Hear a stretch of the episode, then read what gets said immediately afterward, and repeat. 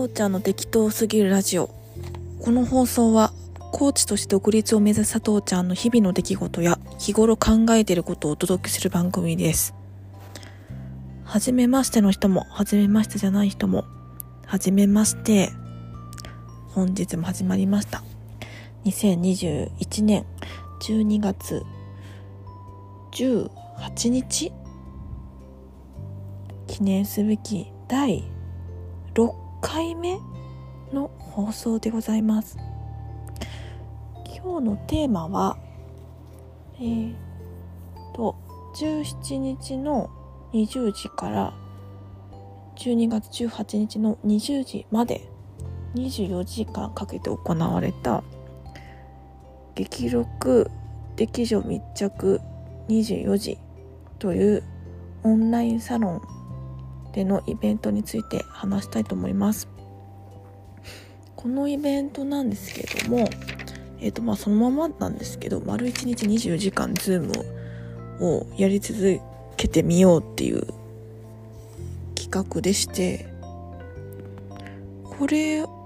あの私がですね1ヶ月前11月の頭ぐらいにちょっとツイッターでこういうのやりたいんだよねって言ってあのえー、そこからみんなで企画を毎週行ってきましてでまあつい今日ですねあの終わりを迎えたという形なんですけども。かまずこの、えーと、私が入っている溺愛女子サロンという女性限定のオンラインサロンがありまして450名在籍してるんですけどもあの自分を愛そうというコンセプト365日自分を愛そうというコンセプトの、えーと、オンラインサロンでして、まあ、婚活とかパートナーシップをメインに、えー、その他生き方とか働き方を、えーと、研究していくそんな、えーと、オンラインサロンに入っております。でそこで、まあ、行われたんですけどそもそも何で私がこれを企画したかっていうと多分2年前ぐらいの時に2年前か3年前かな？多分2年前だと思うんですけどあの他の箕輪編集室というオンラインサロンに、まあ、今も入ってるんですけど当時そちらをメインに活動した時になんか面白い企画ないかなというふうに思ってたんですよね。でその時にあの一日丸なんか毎日ズーム1ヶ月とかしたらどうどうだろうとか逆に丸1日あの24時間やったらどうだろうと思ってたんですけどなんかそこまでの、まあ、なんでしょうねこう人を巻き込む力もなかったですしやりきるだけのこう体力も気力も多分難しいなと思ってたんですよね。でまあそうこうしてるうちにあの半日？なんか6時間とか78時間ぐらいずっとやるっていうズームとかあの1ヶ月毎日何かしらズームを行うっていう企画を立ててた人はいたんですけどなんか丸一日やったら楽しそうだなってずっと思ってたんですよね。でなんか実際に他のオンラインサロン前田デザイン室っていうところではなんかやってたみたいでなんか言われてあそういえばやってたかもと思い出したんですけどなのでなんかまあ私もなんかふとやりたいと思って言ったんですよね。でですねその時の、まあ、や24時間ズームやってみてどうだったかっていうので振り返りをしたいと思います。でまず今回イベントするにあたって一番ちょっと気をつけたいなと思ったことが、まあ、2つか。1, 1番っていうか2つありまして1つは人に頼ることですね。もう1つは人をいかに巻き込むかというのが私の中でのちょっと課題でした。でまあ1つ目と2つ目ってちょっと似てると思うんですけど私の場合は。特にあの1つ目の人に頼ることってっていうのがすごく苦手でなんか何でもかんでも自分でやっちゃおうとするんですよね。でそれで結局自分がしんどくなっちゃうっていうのが今までにも結構ありましてで今回どれだけ周りの人に頼めるのか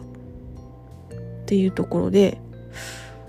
ちょっと自分の中でちょっとどうやってやれるかなと思いながら進めていきました。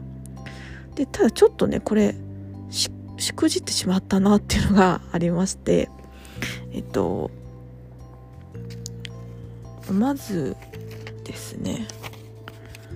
最初の段階で仲間を募集集める時に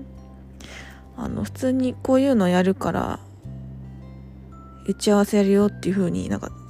さらっと言っちゃったんですよね。なのでなんかみんなからすると結構唐突だったみたいで私の中ではずっとあったんですけど案は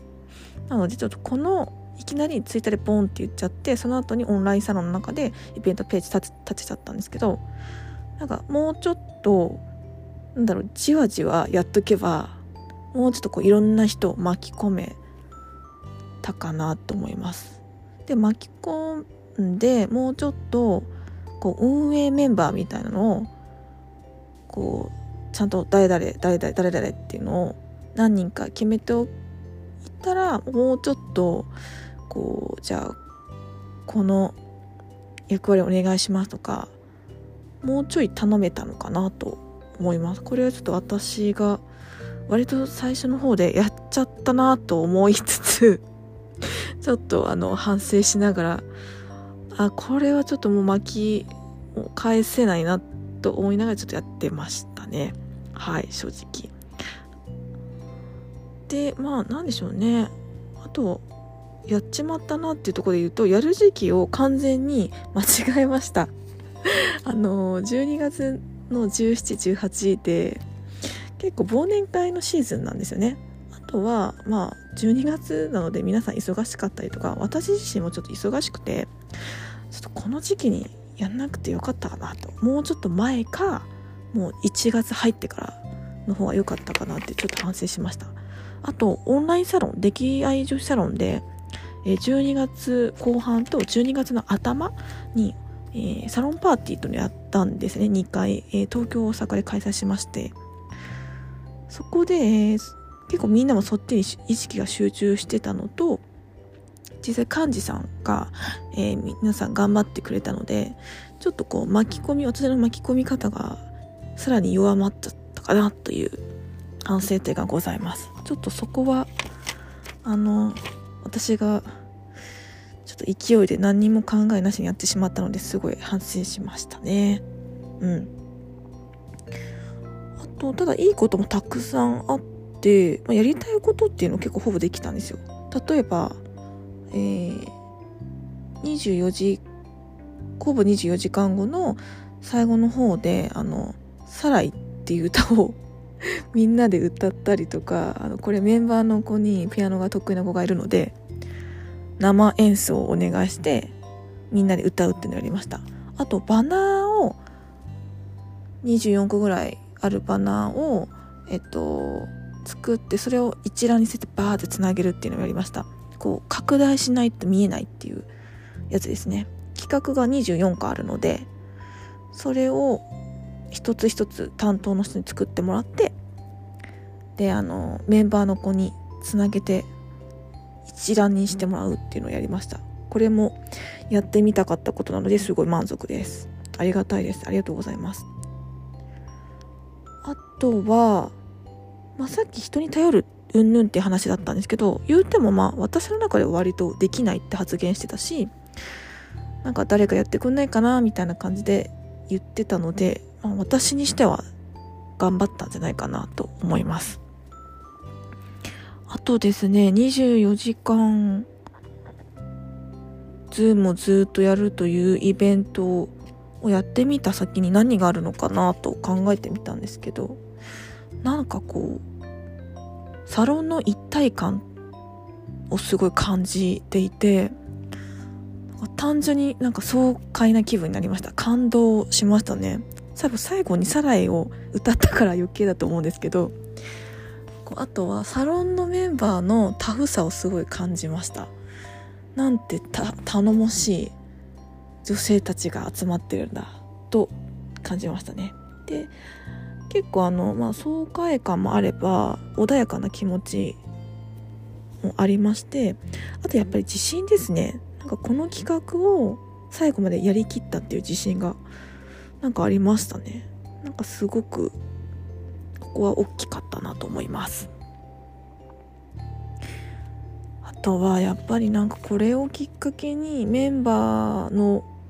なんだろうな今後の、まあ、プライベートもそうですけど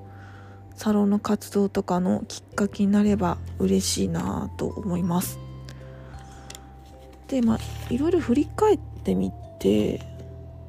一番思うのがやっぱり企画した人が一番楽しめるなって思いますね。うん。なんかこれって企画した人の特権だと思っててなんかいろんな人に覚えてもらえるし交流できるしあの細かいところで「これどうなってる?」とか言って個人的に交流もできますしなんかすごい声かけてもらえることがあるんじゃないかなと思いましたサロンパーティーの時もちょっと思ったんですけどなんか向こうからすごい声をかけてくださってなんか写真一緒に撮ってもいいですかって言ってくれる子がすごいいっぱいいてなんか変な不思議な感じがしましたでもこれは本当に企画者の特権かなとこのた一番楽しいっていうのが特権じゃないでしょうかね。うん。なんかそこから次に何かつながるかとか正直分かんないんですけどとりあえずただただ楽しいっていうのって大きいんじゃないでしょうかね。うん。まあ、そんな感じであっという間に時間が10分以上過ぎちゃったのでとりあえずここで区切りたいと思います。本当24時間お疲れ様でした。そして来てくださった皆さん、手伝ってくれた皆さん、本当にありがとうございました。では、また明日。